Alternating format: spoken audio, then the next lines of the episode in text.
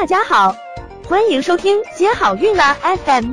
如果你正在准备孕育宝宝，却不知道怎么科学备孕，或者正和试管婴儿打交道，都可以来听听我们的好运大咖说。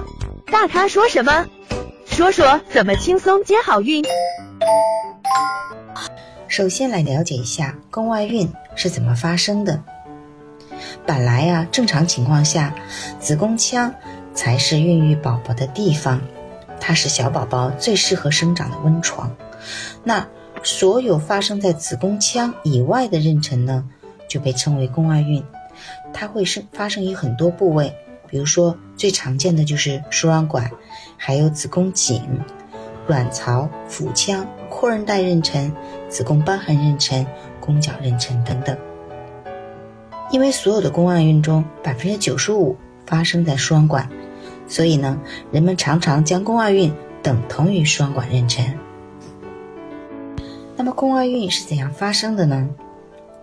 卵巢排出卵子之后，输卵管伞端呢，它会把卵子抓住，然后把它送到输卵管内。那里呢，嗯，有一个精子已经等他等了很久了，所以说约会的时候也都是男生在等女生。其实正常的生理过程中呢，也是精子在等卵子。那精子与卵子结合以后形成了受精卵，它们需要在输卵管内游走三到五天的时间呢，才能够进入到子宫腔。当这个输卵管有炎症的时候，就会。堵住了受精卵前进的道路，那这种情况下呢，就会发生宫外孕。什么情况下输卵管有炎症呢？都发生在，嗯，比如说他得过盆腔炎，或者是做过流产导致细菌逆行感染，或者是感染了一些致病菌呢，比如说衣原体啊、支原体啊、链球菌呐等等，那就会有炎症。还有结核杆菌，也会引发比较严重的盆腔炎。那还有的女性呢，天生输卵管长得太长了，那受精卵呢走得非常累，也没有走到地方，所以呢，那这类的女性呢，她容易左边发生一次，右边又发生一次，这个几率是比较高的，因为她天生的解剖结构有点过长。那有的时候呢，有些受精卵好不容易要走到宫腔了，走到它的摇篮了，结果呢，宫腔内。环境不好，不适合生长，就把它拒之门外了。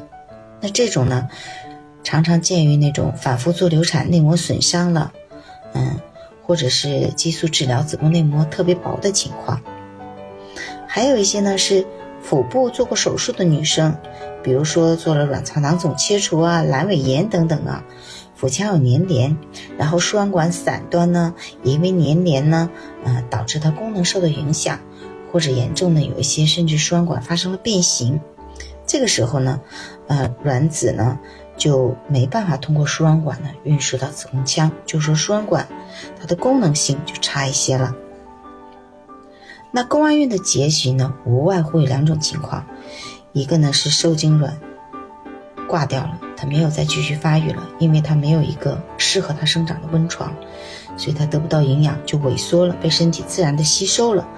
还有一种呢，就是受精卵长到了一个它能生长的地方，但是它长到一定程度就撑不住了，那这种时候呢就会发生大出血。想了解更多备孕和试管的内容。可以在微信公众号搜索“接好运”，关注我们，接好运，让怀孕更容易。